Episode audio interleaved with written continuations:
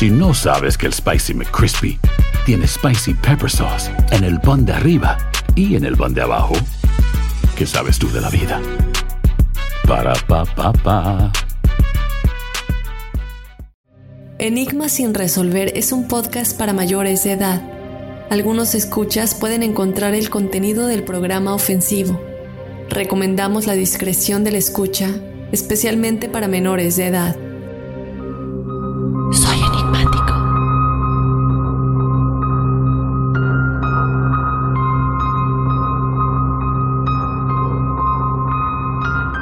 Hola enigmáticos, bienvenidos a otro espacio de testimoniales enigmáticos. Mi nombre es Dafne Wegebe. Yo te doy la bienvenida a este espacio que tenemos todos los jueves en la que todos ustedes enigmáticos nos cuentan sus historias paranormales y sobrenaturales. Eh, las comparten para también ayudar a otros enigmáticos que tal vez están pasando por una situación similar y siempre la experiencia que ustedes tal vez vivieron pueda ayudar a otros a sentirse identificados.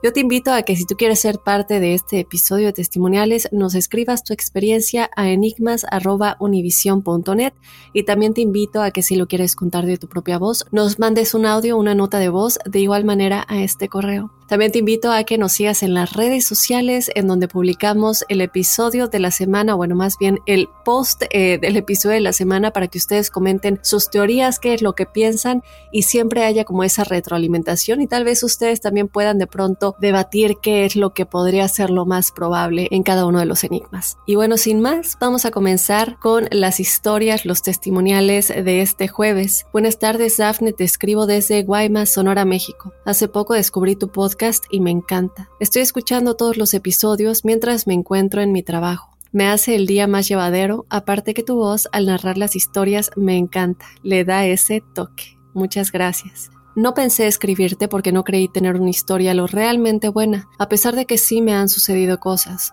Más bien sueño con cosas y me entero de todo. Estoy muy relacionada con el tema de lo paranormal, por así decirlo, ya que mi abuela materna lee las cartas, pero aún así me muestro escéptica. Tengo una bebé de seis meses y me mudé a una casa la cual rento. Y desde los dos meses, mi bebé se quedaba viendo un punto fijo arriba de ella, arriba de nuestra cama, y sonríe. A veces llora con mucho sentimiento. Ella no es llorona, pero el día de ayer en la noche nos encontrábamos viendo una película y ella de la nada empezó a sonreír y a hacer fiesta a algo o a alguien. Ella se reía demasiado. Se nos hizo raro, tenemos la teoría de que ha sido el esposo de mi mamá, al cual le dispararon en nuestra casa y se lo llevaron y nunca más hemos vuelto a saber de él. También quiero añadir que mi mamá meses atrás en esta casa de renta vio a un niño pequeño. Ella siempre ha visto a un niño pequeño. Esa será otra historia. Lamento extenderme tanto, adjunto el video y doy permiso de publicar el video de mi hija si Facebook lo permite. Saludos a todos los enigmáticos. Muchísimas gracias, enigmática. No nos dejaste tu nombre, y bueno, lo primero que te quiero comentar es que sé que dijiste que estabas adjuntando el video, pero no pudimos acceder a él, no tuvimos manera de descargarlo. Eh, parece que estaba pidiendo un acceso especial, entonces te agradecería si lo puedes mandar como un archivo adjunto en vez de un archivo compartido, eh, porque parece que teníamos que tener acceso a un folder en especial. Y bueno, creo que eh, tú nos lo has dicho todo. No sabemos qué es realmente o quién es lo que ella ve, pero cuántas veces no hemos escuchado de bebés que tienen pues este velo entre el plano astral y el plano terrenal muy muy delgado. Entonces, este velo al ser muy muy delgado para ellos, pueden ver todo este tipo de cosas. Y te pondría el ejemplo de, no sé si han escuchado cuando alguien está eh, falleciendo, cuando ya está en las horas o minutos antes de su muerte, eh, y muchas veces hasta días, déjenme decirles. Hay de hecho un medium que se llama Miquel Lizarralde. Él habla mucho de esto y es más que nada el cómo antes de fallecer este velo se vuelve tan tan delgado que nosotros de pronto empezamos a ver cosas. Y cuando alguien está en un hospital a punto de morir, la gente empieza a pensar, bueno, ya está eh, sufriendo de demencia porque ya está a punto de fallecer, ella no está, su cerebro ya no está funcionando, pero en realidad es que no es eso es el hecho de que este velo se está volviendo más delgado porque ya están a punto de cruzar y es por eso que de pronto pueden ver cosas, pueden ver gente o dicen, mira ese niño que se ve ahí o mira mi hermana o mi mamá y la gente piensa, no, bueno, ya está en, está delirando, ¿no? Pero no es eso. Por lo menos no la mayoría de las veces, no, no podemos asegurar de todos los casos. Eh, pero es algo que sucede mucho al momento en el que el alma poco a poco no se desprende por completo, obviamente todavía porque eh, el cuerpo físico todavía está funcionando, eh, pero poco a poco al comenzar ese desprendimiento, este velo se vuelve cada vez más delgado y es por eso que pueden ver luces, ángeles, personas que ya fallecieron, que estuvieron relacionados con ellos cuando vivían, y es algo similar a lo que pasa con los bebés. No es lo mismo, pero el hecho de que están tan pequeños, todavía están acomodándose sus almas 100% eh, a este mundo terrenal, y muchos de ellos continúan con esa habilidad por el resto de su vida y es cuando se vuelven mediums, ese velo se queda eh, por una u otra manera siendo muy delgado y eh, se quedan teniendo estas capacidades extrasensoriales. No todos tenemos ese privilegio o algunos no lo verán como privilegio, pero cuando son bebés suelen suceder estas cosas. Entonces, estimada, no sé realmente qué es lo que haya visto tu bebé, pero por lo menos en algunas de estas ocasiones se estaba riendo, en algunas de estas ocasiones se mostraba feliz, se mostraba sonriente y cuando lloraba, bueno, a lo mejor no sé si lloraba de tristeza o de susto, pero también podría haber llorado de felicidad. De hecho, eh, hace como una semana me encontré con un video en las redes sociales y era eh, un bebé que su mamá le estaba cantando una canción de cuna. Pero es un bebé como de igual como de seis meses, muy pequeño. Y su mamá le está cantando y él nada más le está viendo a los ojos. Y de pronto empieza a llorar pero no está llorando por, o sea, se ve que la canción le está llegando tanto. Imagínense un bebé tan pequeño, lo que su alma está sintiendo. Es cuando nos damos cuenta que no importa qué tan eh, joven o viejo seas físicamente, el alma puede ser viejísima y puede tener años. Y esta canción le habrá tocado alguna fibra a su alma, eh, que a lo mejor ya tuvo muchísimas vidas, y el bebé estaba llorando, tan pequeño, únicamente viendo a su mamá y le llegó el sentimiento, entonces pudo haber sido que tu bebé vio a un ángel, vio a un ser de luz o algo que le llevó realmente a llorar, a llorar de felicidad. Eh, tendríamos que saber un poquito más el contexto del, del tipo de llanto y si nos puedes por favor volver a mandar el video para que sí lo podamos compartir con los enigmáticos en las redes sociales, te lo agradecería muchísimo. Entonces, bueno, te mando un abrazo muy grande Vámonos con el siguiente testimonial. Hola Dafne, mi nombre es Blanca, ay, toca ya de mi mamá, y doy permiso a que digas mi nombre y la historia que quiero platicarte, de la cual hasta el día de hoy no sé qué pensar, ya que soy muy escéptica. Vivo muy cerca de tu tierra en Quintana Roo, por lo que hace como cuatro años visitamos un cenote.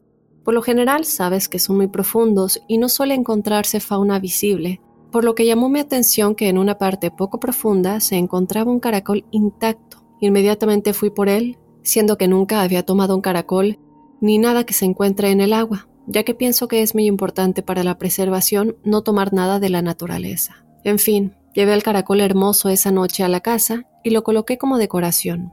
A las pocas horas de haber llegado, mi hija comenzó con vómito y fiebre, el cual empeoró y tuvimos que llevarla a internar al hospital donde mi esposo es médico. Ahí permaneció por tres días, por lo que mi esposo tuvo que alargar su guardia para estar con ella. Al darla de alta y llegar a la casa nuevamente, yo comencé con un terrible dolor. Mi esposo me llevó de regreso al hospital, pero ahora para yo ser atendida. En el camino perdí el conocimiento por el dolor. Al igual que lo que pasó con mi hija, los médicos no pudieron establecer un diagnóstico certero. De hecho, tuvieron que sedarme con morfina, ya que el dolor era terrible. Al darme de alta, pude regresar a casa, al llegar a ella, me estaba esperando la señora que trabajaba con nosotros en la limpieza, a la cual queremos mucho, y se veía visiblemente alterada. Me comentó que mientras estuvimos en el hospital, ella al regresar a su casa, al entrar vio como un hombre corría por las azoteas de sus vecinos, y al llegar a la casa de ella, saltó de inmediato a la cochera, traía objetos robados de una casa vecina y era perseguido por alguien. Al momento en el que el ladrón abrió la reja para salir corriendo, salió uno de los perritos de ella, que para ella era literal como su hijo.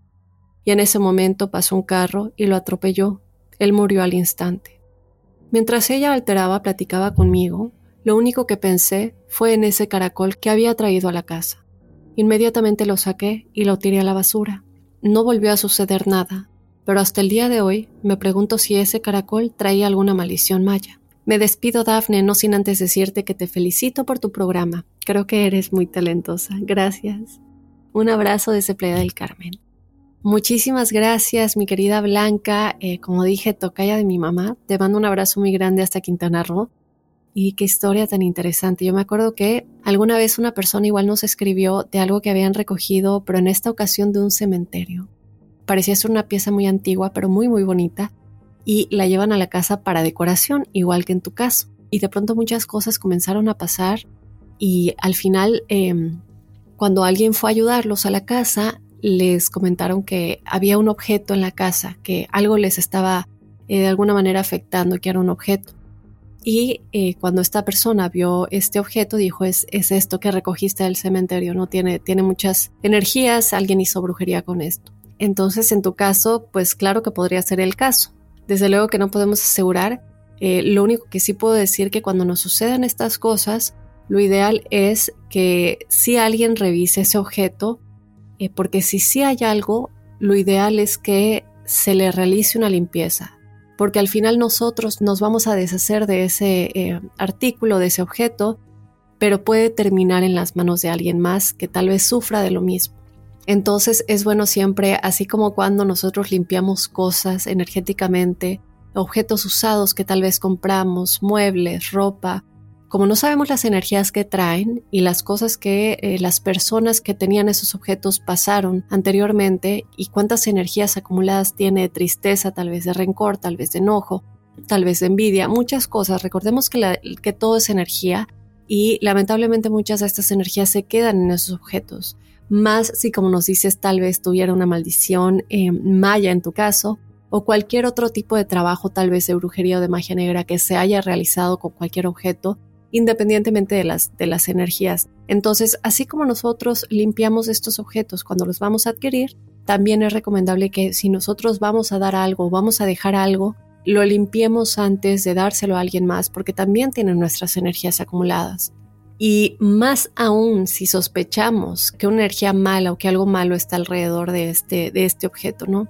Pero bueno, esto es algo que sucede, al momento uno nada más se quiere deshacer de esto y claro que sí, fue lo mejor si dices que nunca más nada te volvió a suceder, pero bien nos comentas que eh, los doctores no pudieron de ninguna manera saber qué es lo que les pasaba y el momento en que tú me dices que te tuvieron que eh, dar morfina para el dolor tan grande que sentías, digo, la morfina se usa en casos muy, muy extremos, en casos de cáncer, el dolor que causa el cáncer, cuando ya es un dolor muy, muy fuerte, lo único que lo puede calmar es la morfina. Entonces sabemos que el que te hayan dado esto nos hace ver como la magnitud del dolor que tenías y algo que es muy raro que teniendo un dolor tan grande no se haya podido encontrar qué es lo que era, ¿no? Sobre todo si te están dando un medicamento tan fuerte lo cual yo creo que sí es una indicación de que algo más había detrás de los malestares que tú y tu hija estaban teniendo. Entonces, bueno, estar seguros o no estar seguros es mejor siempre limpiar cualquier cosa que adquiramos, eh, si es usado, si lo encontramos en algún lugar, eh, porque no sabemos cuántos años eh, de antigüedad tenga y qué energías acumuladas tenga. Entonces, bueno, yo te mando un abrazo muy grande, Blanca, y gracias por compartir tu historia. Vámonos rápidamente a unos mensajes, pero regresamos con más testimoniales enigmáticos. Aloha mamá, ¿dónde andas? Seguro de compras. Tengo mucho que contarte. Hawái es increíble. He estado de un lado a otro con mi unidad. Todos son súper talentosos. Ya reparamos otro helicóptero Blackhawk y oficialmente formamos nuestro equipo de fútbol. Para la próxima te cuento cómo voy con el surf y me cuentas qué te pareció el podcast que te compartí, ¿ok? Te quiero mucho. Be All You Can Be, visitando goarmy.com diagonal español. Si no sabes que el Spicy McCrispy tiene Spicy Pepper Sauce en el pan de arriba y en el pan de abajo, ¿qué sabes tú de la vida? Para, pa, pa, pa. La venta para amigos y familiares de JCPenney está de vuelta. Desde el lunes ahorra 30% extra en artículos por toda la tienda. Esos son ahorros adicionales por encima de nuestros precios bajos. Dile a tus amigos, ven con tu familia y ahorren en grande. No olvides, ya se acerca el Día de las Madres. Y tenemos todo lo que mamá quiere: joyería, belleza, salón y tarjetas de regalo. JCPenney, vale la pena. Cupón válido del 29 de abril al 5 de mayo en selección de estilos. Aplican exclusiones. Detalles en la tienda jcp.com. Vamos a continuar con los testimoniales enigmáticos. Hola Dafne, mi nombre es Alan y escribo desde Costa Rica. Te autorizo a publicar mi historia. Lo primero que quiero indicar es que son muchas las cosas que me han pasado y que en algún momento iré compartiendo con esta comunidad enigmática. Pero la razón de contar esta historia, como mi primer testimonial, es que fue la que de verdad me ha causado más miedo. Cabe resaltar que sí creo en todo esto paranormal, pero siempre que pasa algo, intento buscar el lado lógico para descartar que no sea mi mente o la mente de la persona a la que le sucede. Entonces, siempre que sé de un lugar donde supuestamente está ocurriendo algo, trato de ir e investigar qué es lo que realmente sucede. Con esto quiero decir que realmente no soy tan miedoso, al menos mientras no esté viviendo una experiencia justamente en este momento. Mi historia ocurrió cuando vivía en casa de mis papás, tal vez ya hace unos 15 años o más. En ese entonces, ya a las 9 pm, cada quien estaba en su dormitorio preparándose para dormir, o ya dormido. Vivíamos en un barrio muy tranquilo, y ya a esa hora normalmente nadie está afuera de su casa. Ese día yo estaba estudiando para un examen y estaba despierto, a eso de la medianoche aún estudiando, cuando de repente escucho a los perros de mis vecinos ladrar con demasiado enojo. Cuando digo demasiado enojo, es que no era normal escucharlos tan bravos, y pensé que podía ser alguien ajeno al barrio que andaba por la calle. Ya un vecino, tal vez unos cinco meses atrás, a ese día le habían intentado robar su auto y ninguno de los vecinos nos dimos cuenta de lo que ocurrió hasta el día siguiente. Entonces, al tener fresco ese hecho, pensé que otra vez andaban algunos delincuentes queriendo hacer una fechoría. Yo entonces guardé mi libro y empecé a poner atención tratando de distinguir entre los fuertes ladridos de los perros cualquier indicio de que alguien estuviera hablando o haciendo algún ruido, como intentando forzar alguno de los portones. En ese intento por escuchar, para poder avisarle a mi papá y tal vez encender las luces para ahuyentar a los intrusos, logro distinguir que los perros que se encontraban más lejos también estaban haciendo ruido, pero estos estaban llorando, desesperados. También escuché como un grito que era constante, como un alarido, y sé que se encontraba muy lejos de nuestra casa, pues escuchaba sumamente bajo. Yo apenas estaba tratando de entender qué sucedió, cuando de pronto ese alarido lo empiezo a notar más cerca, hasta que lo escucho pasando al lado de nuestra casa. Te digo que esto pasa en cuestión de segundos, tanto así que no me da tiempo de poder suponer nada. Los perros que se encontraban ladrando ferozmente ahora empezaron a llorar, desesperados realmente asustados, y los que antes se oían llorando, ahora estaban ladrando con enojo.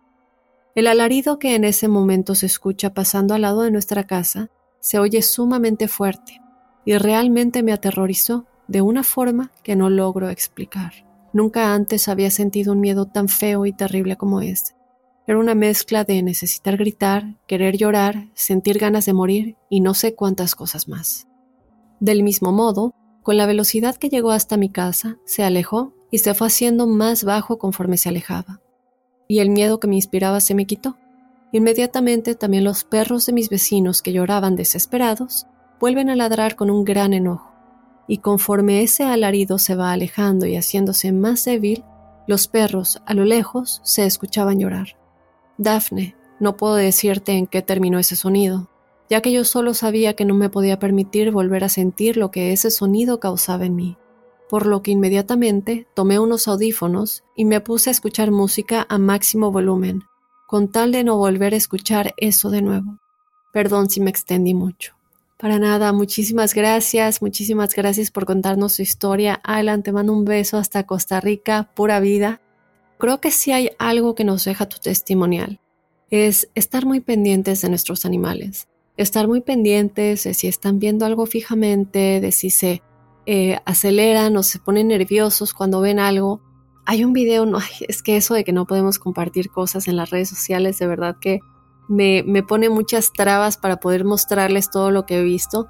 Pero hay un video, voy a ver si lo podemos subir, le podemos pedir permiso tal vez al autor y esperar que contesten, pero en este video él deja una cámara porque siempre se da cuenta de que sus gatos eh, actúan de manera extraña, en ciertos momentos, ¿no? En su casa.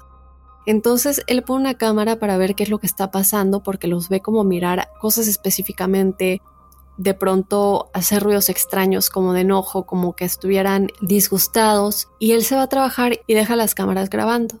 Y en estas cámaras se ve como los gatos están literalmente queriendo como eh, rasguñar a alguien o a algo, como empiezan a hacer ruidos, eh, como queriendo agredir a algo.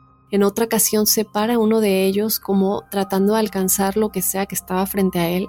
Es, muy extraño, ¿no? Pero esto nos deja ver cómo los animales tienen unos sentidos muchísimo más abiertos tal vez en varias cosas eh, que nosotros no nos percatamos. Posiblemente esto es lo que pasó con estos perros. Y creo que la clave más importante es cómo te sentías tú y lo que tú también llegaste a escuchar. Porque a veces cuando vemos a nuestros animales reaccionar de alguna manera, es como está viendo algo fijamente o está maullando o está ladrando, pero no no sentimos miedo y tampoco los vemos alterados, simplemente los vemos como curiosos. Y nosotros no sentimos una energía mala, pero es diferente y es un signo de alerta si los vemos alterados y también sentimos una energía muy pesada, ¿no? Y peor aún si también escuchamos cosas como en tu caso. Entonces, pues nada, te agradezco mucho que nos hayas contado algo que recuerdas a pesar de que haya pasado hace 15 años. Te mando un abrazo de nueva cuenta, Alan. Y bueno, estos fueron los testimoniales de esta semana. Yo te invito a que si tú quieres ser parte de este episodio de los jueves de testimoniales enigmáticos, nos escribas tu historia paranormal o sobrenatural a enigmas.univision.net y también te invito a que nos mandes un audio o una nota de voz si lo quieres contar de tu propia voz. Síguenos en las redes sociales, nos encuentras en Instagram y en Facebook como Enigmas sin resolver. Y bueno, sin más, yo te espero el próximo jueves con más historias paranormales y sobrenaturales y desde luego lunes con el episodio principal de Enigmas sin resolver.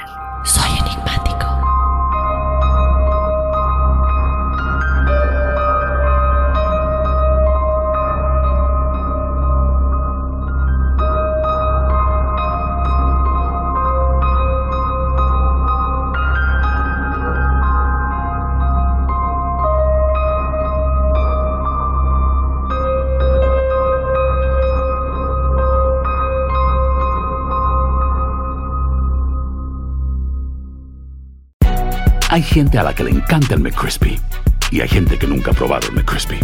Pero todavía no conocemos a nadie que lo haya probado y no le guste. Para pa pa pa.